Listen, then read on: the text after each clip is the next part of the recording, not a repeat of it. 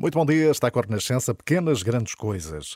Bom, e esta é uma realidade que impressiona. Em 2019, o número de pessoas forçadas a fugir das suas casas devido a conflitos, perseguições e outras violências atingiu, a nível global, 79,5 milhões de pessoas. É uma população imensa em situação de grande sofrimento e fragilidade.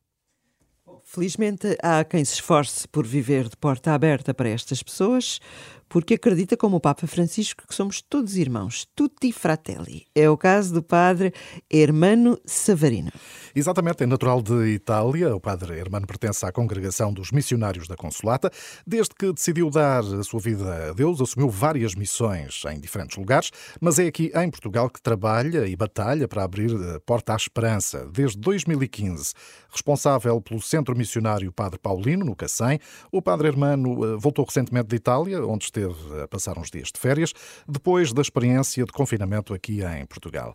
Padre Hermano, muito bom dia. Muito bom dia, António. Muito bom dia, Dina. Bom, bom dia. dia. a todos os ouvintes do vosso programa. O Centro Missionário Padre Paulino é, eh, enfim, podemos dizer neste momento a sua casa. É aí que vive em comunidade. Eh, é um centro que é também um porto de abrigo de alguns jovens nesta altura. Pois, é de fato a nossa casa e uma casa que desde o início escolhemos eh, partilhar, ou melhor, abrir eh, a quem precisava.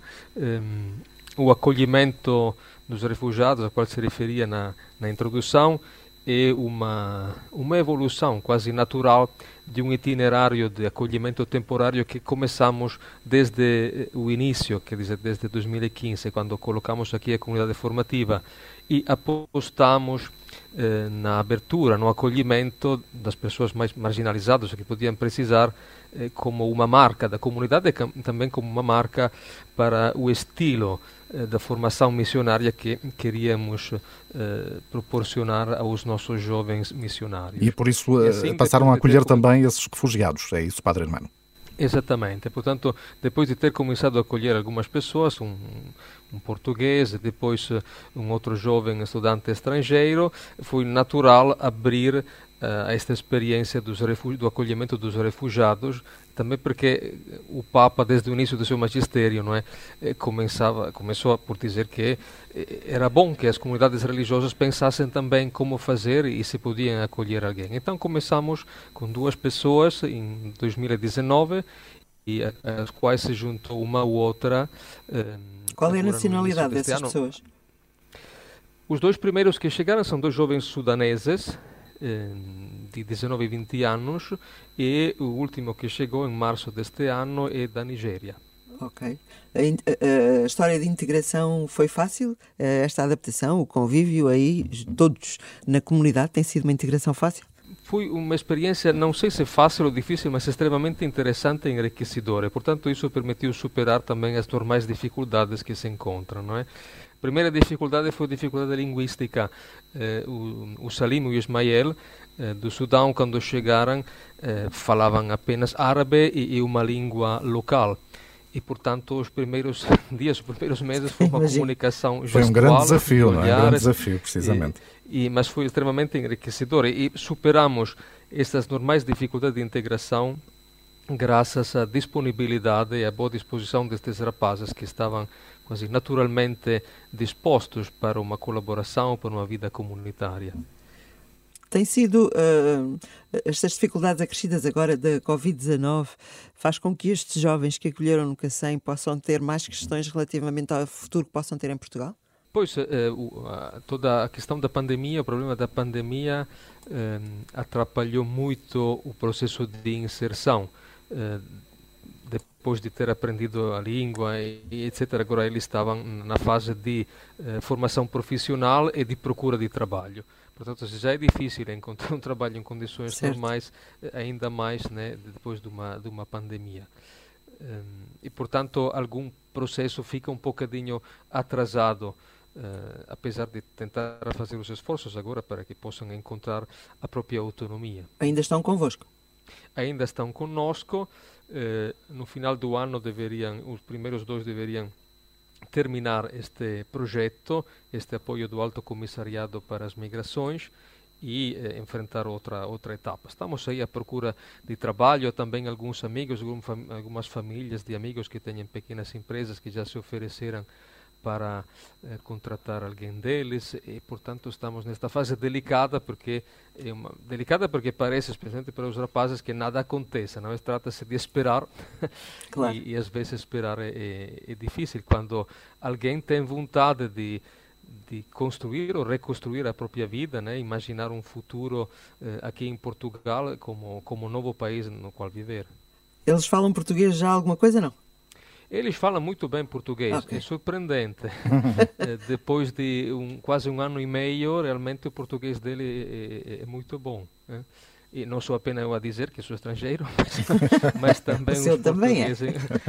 o, o, dizem. E eles tiveram diferentes oportunidades, eh, portanto, um curso organizado pelo, pelo JRS, com o qual nós estamos a colaborar desde o início, eh, algumas aulas eh, aqui em casa nos primeiros dias, mas de alfabetização, eh, de reforço de alfabetização, e depois tivemos a, a ajuda de algumas instituições, como a Universidade de Letras de, de Lisboa, que ofereceu um, uh, um curso, uma bolsa de estudo para Boa. fazer um curso. E, portanto, pronto, foram... E depois, junto com, a, com, com o estudo da língua, tiveram também maneira de aprofundar outras coisas. Por exemplo, algumas aulas de informática aqui em casa Uh, improvisadas por um dos seminaristas que tem mais competência nisto.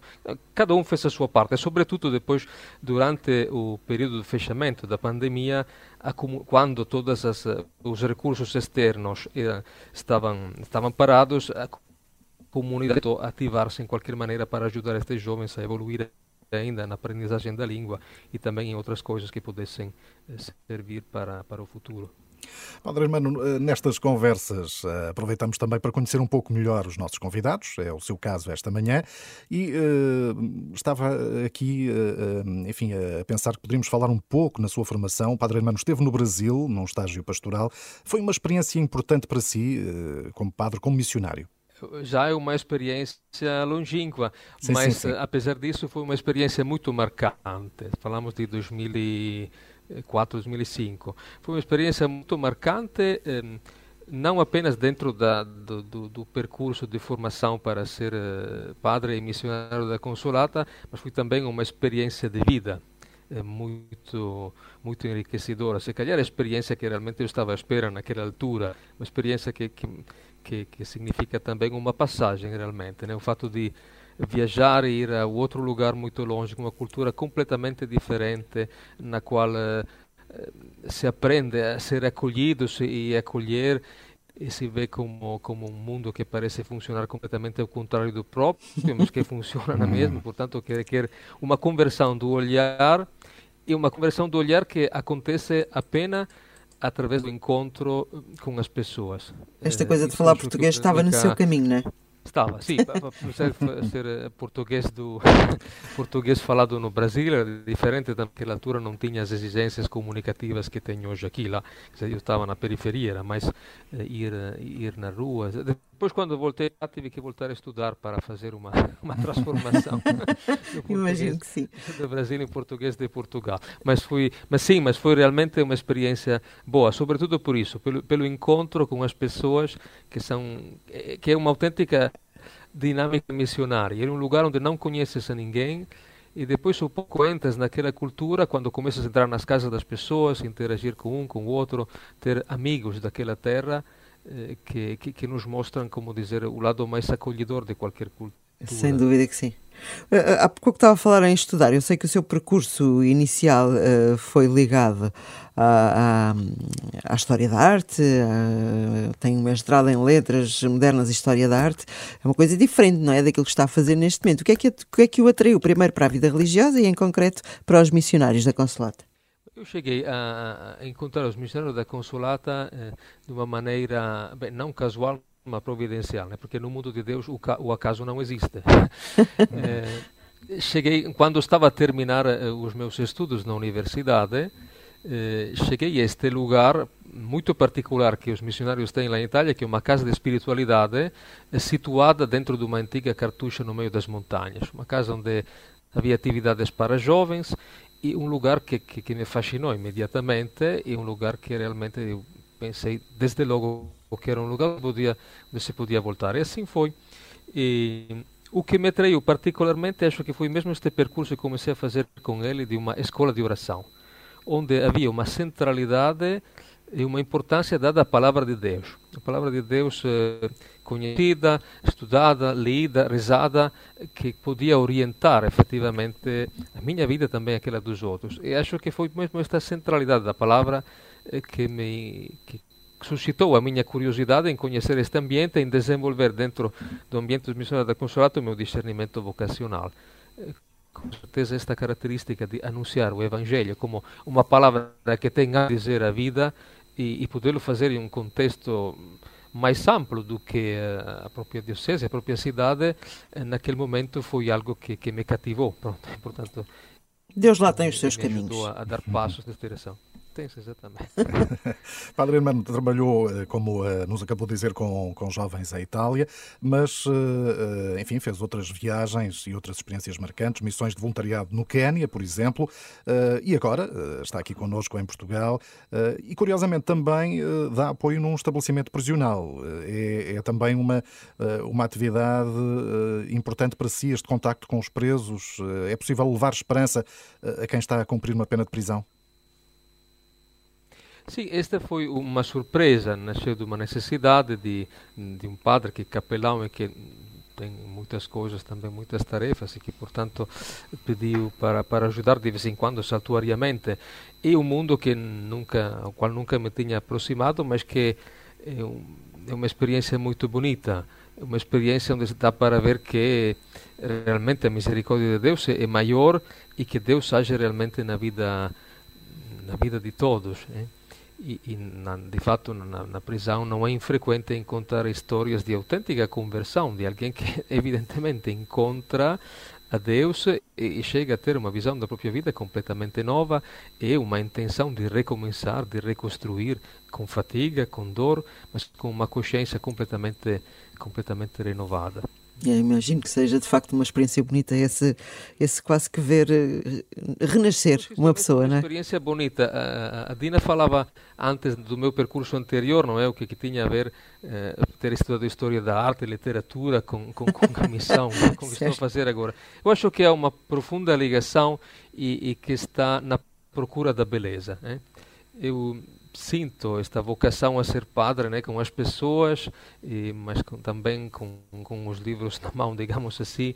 Acredito naquela beleza que transforma as pessoas, que comunica, comunica algo de Deus. Né?